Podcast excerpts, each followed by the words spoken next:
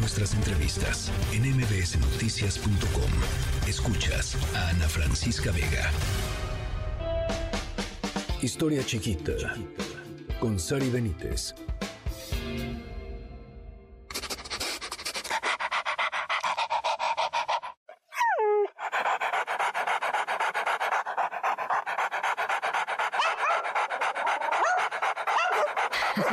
Estamos olisqueando, Sari. Me da gusto saludarte y darte la bienvenida a, a, MBS. Sí. Y a, este programa. Y felices de tener a, Historia Chiquita aquí con nosotros. Sí, yo estoy, la verdad, estoy muy contenta de estar de nuevo por acá. Ya había venido a presentar tu libro, Editorial Planeta, todo, todo, todo eso. Pero ya es un gusto andar por aquí platicando de mis locas historias que tienen que ver con la disciplina de la historia y, y, y bueno, creo que empezó muy bonito con el el, perrito por ahí, me encanta. Olisqueando. Sí, me encantan los ruidos de los perros. Alguien va a decir que estoy loquita, pero... No, son deliciosos, son tranquilos. A mí me gustan los ronquidos de mi perro, imaginas. Empieza a roncar y digo, ay, ya es hora de dormir. Sí, no, sí, a, mí me gusta el... Eh, me encanta. De, hecho, tenemos hasta un chiste local, este, mi pareja y yo, precisamente por, por, por que mis perros hacen esos ruidos. Entonces, sí, es, es increíble. Y hoy, hoy vamos a platicar un poquito de historia de ellos, de los nombres y de todo lo que tiene que ver con esta hermosa amistad que nació desde la prehistoria. A ver, Firulais. Ah, bueno, vamos a, vamos a comenzar primero diciendo que antes de ir hacia Firulais, eh, sí quiero dejar en claro un poco sobre la relación entre los seres humanos y los perros, ¿no? Porque ha sido una convivencia bastante estrecha que poco a poco se ha ido construyendo desde la prehistoria y que tiene que ver con que estos animales que eran lobos en un principio, pues se acercaban a los seres humanos comiendo pues lo que había de sobras y los fuimos domesticando. Evidentemente los lobos que eran como mucho más este amables, más este con un ánimo mucho más cariñoso fueron los que se fueron quedando con nosotros y hoy pues tenemos una gran este clasificación de distintos grupos de animales, que eso nos va a llevar ahorita a, a Firulais también, y de dónde viene Firulais. Pero bueno, yo quiero nada más mencionar que hay bastantes grupos. Están los de pastoreo, que es el pastor alemán. Así es. Que hay un animal muy histórico y importante que ahorita vamos a mencionar, por el cual se hicieron famosos los pastor alemán. Ah. Pero bueno, los de pastoreo que usualmente, y si buscan en TikTok, hay videos de algunos perros de pastoreo. Ah, son increíbles. Que, van como moviéndose para llevar a las vacas. de de organizar y de tener una estrategia, ¿no? O sea, de armar una estrategia mental para ir guiando a las ovejas o a las vacas o a lo que sea. Es más, si tú tienes uno de esos animales medio que te pastorea por tu casa, ¿eh? sí. me ha tocado ver así como que ¿qué, ¿qué onda, no? ¿Qué onda, qué onda? O a los niños, pastorear a los niños. Sí, exacto. Entonces, hay unos que son de pastoreo, luego están unos que son llamados de molazoide, que son los perros de trabajo, el Rottweiler, el Schnauzer, el Gran Danés. Luego están los terrier, que son los que usualmente persiguen a su presa, que son razas, el White Terrier, el Mull Terrier, el Jack Russell. Los perros salchicha, que son muy importantes porque esos son de madriguera, o sea, usualmente se meten para escarbar y cazan tejones y conejos. Luego tenemos el Spitz o el, primitivo, que son muy protectores y usualmente pues son los Huskies, el Spitz finlandés, el Akita. Este, luego tenemos los abuesos, que son... Olisquean. Es exacto, que olisquean. Luego los de muestra, que son para detectar a las presas. Este, los de mordida suave, como el labrador, el cocker, etcétera. Los de compañía, que es el poodle, el típico poodle mexicano, que ya hay muchas, todas las casas tienen puduliento, un, puduliento por ahí. un perrito blanquito, esos están en todos lados, el chihuahua, los malteses y el lebrel, que bueno, cabe decir como dato curioso, que existe un perro que es el Santo Lebrel, que es San Guineforti, es un perro de la Edad Media, que se supone uh. que se volvió muy famoso porque en la Edad Media protegió a un niño de ser mordido por una víbora y lamentablemente fue martirizado por su dueño porque había pensado en un principio que el perro había mordido al bebé y en realidad al contrario, el perro había defendido, al, bebé, y por eso se hizo tan importante este Sanguinefort que pues, es un, es un lebrel y es conocido como el santo lebrel en ah. Francia, ¿no?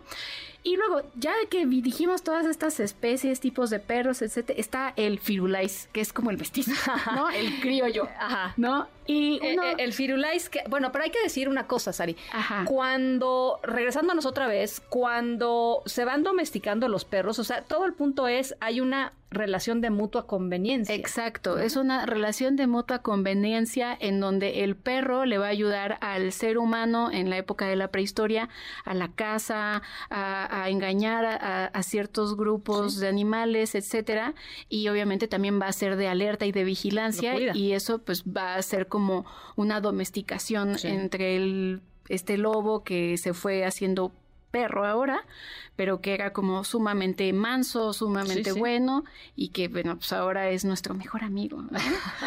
nuestro Firulais. Exacto, nuestro Firulais, que pues normalmente nosotros cuando vemos un criollo y un maltés le decimos el Firulais o le ponemos Firulais, pero en realidad el Firulais tiene un origen. Hay dos orígenes de este nombre. El primero es que cuando en la zona fronteriza entre Estados Unidos y México, los migrantes eh, de México iban a pasar hacia el otro lado, pues obviamente se les pedía que sus perros eh, vinieran free of lice, que significa libre, de, pulgas. Libre de pulgas, o sea, tráigamelo, pero bañadito. Exacto, pero pues el, mexicano fue obviamente pues cambiando la la pronunciación de Free of Lies a Free You Lies y terminó siendo Firulais, ¿no? Que es como un poco, me recuerda al tema de los gringos y los green coats, ¿no? Que se supone que viene la palabra por ahí. Exacto, como gringo y también la palabra de chambear, que dicen que viene en realidad de que la gente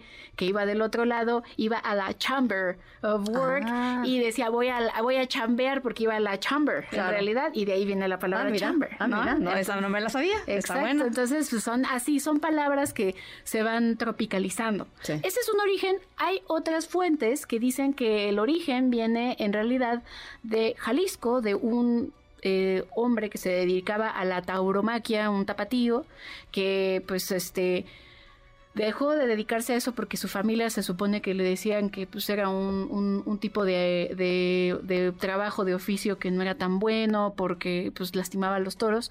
Y entonces este era una persona ricachona que se gastó todo el dinero después de que se murieron los papás y para sobrevivir se convirtió en payaso. Y entonces dicen que cuando veía perros de la calle les decía a los perros firulais y de ahí se convirtió él en el payaso firulais. Ah, claro, que fue muy famoso, ¿no?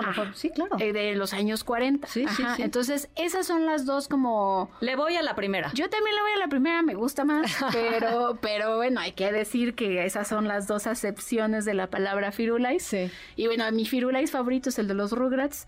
No sé si tienes tú un firulais favorito. Em, y es que yo amo a todos los perros. O sea, en ah. cualquier presentación, bajo cualquier circunstancia... Este... No, pero me refería a, es que el perro de Tommy en los Rugrats, el bebé, este es Firulais. Se llama Firulais. Ajá, mm. pero no no recuerdo otro Firulais de alguna otra serie. yo tampoco creo que pero yo también amo todos los perros de todos los sabores, colores y tamaños. Bajo cualquier circunstancia. Exacto. Eh, tú me decías que había por ahí eh, un perro, un pastor alemán famoso en la historia. Sí, entonces vamos a hablar rápidamente de algunos perros importantes en la historia de nuestra, de nuestra, este globalidad y yo te traigo aquí varios, eh, a ver si conoces alguno. El primero se llama Barry. Ahorita vamos con el pastor alemán. Barry era un San Bernardino que fue muy famoso porque salvó a mucha gente en Suiza, porque en Suiza antes no habían como trayectos en las montañas fáciles de recorrer y entonces se entrenaron desde el siglo XVII a Pedros, eh, perros San Bernardo, no Pedros, perros San Bernardo, que ayudaban a la gente a poder cruzar las montañas. Y les ayudaban no solamente a cruzar, sino que en caso de que empezaran a sentir demasiado frío, pues los perritos con su cuerpo calentaban a las personas para que no se sintieran mal. Sí, y tenían eh, esta, esta famosa como, es como una barrica, ¿se dice? Sí, barrica, en realidad la barrica fue parte de una, este... Serie, ok. Eh, no, de una... Mm, como una campaña publicitaria, eh, porque en ah. realidad es un mito lo del alcohol. En realidad ellos calentaban con su cuerpo. Ya. Pero se ha hecho muy popular. Ah, alguien la que vendía whisky dijo, ah, mira, eso es una buena... Exacto, sí, pero pues Barry es muy famoso porque salvó a más de 40 personas tratando. Otra que es muy importante ahorita que estaban hablando de Benito hace un ratito antes del corte, pues es Laika, ¿no? Que se convirtió en un símbolo de la defensa de los derechos de los animales, porque lamentablemente, pues Laika fue al espacio exterior, fue la primera perra astronauta, pero pues... La mandaron a morirse. La pues. mandaron a morirse y murió en sobrecalentamiento, ¿no? Entonces eh, laica, pero bueno, yo me quedo con la laica de los Guardianes de la Galaxia. Esa laica sigue viva, tiene poderes con la mente, entonces pensemos en que laica sí está. Y luego tenemos a Rin Tin Tin, que hizo famoso al pastor alemán. Sí, sí, sí. ¿no? Rin Tin Tin fue un perro de 1918 de la Primera Guerra Mundial, que un soldado pues había encontrado varios cachorros en un frente francés, adopta a Rintintín y Rintintín se vuelve muy bueno para hacer acrobacias y hace muchísimas películas y bueno, existe incluso... Abusadísimo Rintintín. Sí, y de hecho ahí dicen que estuvo, que iban a nominarlo al Oscar y toda la cosa, que están los Oscars. Este, dicen que iban a nominarlo, pero no, ahí hay como que las fuentes dicen que sí, que no. Pero gracias a Rintintín y a su presencia en estas películas, pues el pastor alemán se volvió en un animal sumamente popular. Híjole, me encantan. Y luego están también los, los perros presidenciales, ¿no? Todos los perros de los presidentes de Estados Unidos. Es más, ahí te va un dato que no sé si sepas. Eh, Donald Trump es el único presidente en Estados Unidos que no tiene, que no a perro. Y yo creo que nos dice mucho de Donald Trump, la verdad. Yo creo que es como. En serio, ¿eh? Es el único presidente este, en la historia de Estados Unidos sin perro. siempre había habido un perro en la Casa Blanca, salvo estos cuatro años pasados este, de, Donald Trump. Bueno, incluso a Putin en algún punto un, un, presidente de una de las naciones de la Confederación Rusa le regalan un perrito también, o sea... Así es. Sí, hay, hay como videos donde le regalan un perro y está muy feliz con su perro y todo, o sea, sí, creo que tener perro habla mucho también de de manera indirecta, inconsciente. Pues de cierta sensibilidad, la verdad. De cierta sensibilidad de, de, las personas. Entonces, Firulais, yo creo que sí es eh, Free of Lies. Free of Lies. Eh, yo voto por esa, no sé qué opinen ustedes, pero yo voto por esa interpretación de, de la historia. Eh, y mi querida Sari, este, ¿algo más que quieres hay, hay mucho de qué hay, hablar. Hay, hay, más perros. Yo solamente quiero hacer una mención especial. Si tus radioescuchas están muy interesados después del programa, obviamente vayan a buscar, no antes. Este, no se vayan, no antes de las 8 de la noche. exacto.